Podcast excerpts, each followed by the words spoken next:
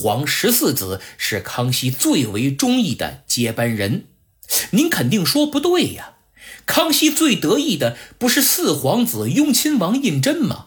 很多学者都这么认为呀。我跟您讲啊，这种说法虽然很多人支持，但证据不足。胤禛当王爷时，有个重要谋士叫戴铎，他给雍亲王出了很多如何恭维康熙的点子，也就是电视剧《雍正王朝》里乌丝道的部分原型。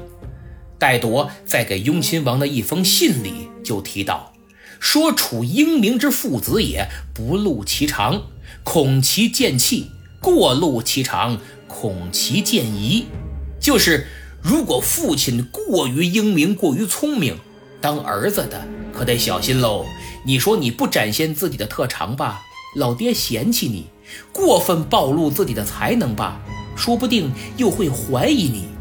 所以胤禛这个人做事都点到为止，既恪尽职守，又见好就收，政治才能从来没有酣畅淋漓的施展过。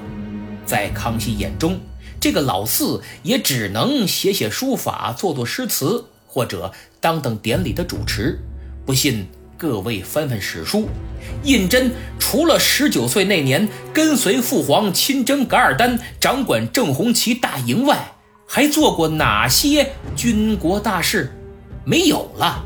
康熙也不给他机会呀，顶多替自己去祭天、祭祖、祭孔而已。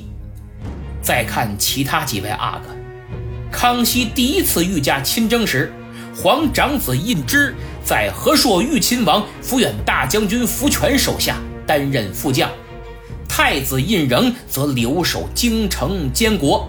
康熙三次亲征，胤禛都担当监国之重任。康熙命皇三子胤祉编修古今图书集成。让皇八子胤祀掌管内务府，皇十二子胤陶担任镶黄旗满洲都统，皇十四子允提更是封大将军王，率精兵十几万讨伐策望阿拉布坦。以上这些事儿，哪件不比掌管正红旗大营重要的多？可见，别说让胤禛接班了，就是让他独当一面，康熙都没有想过。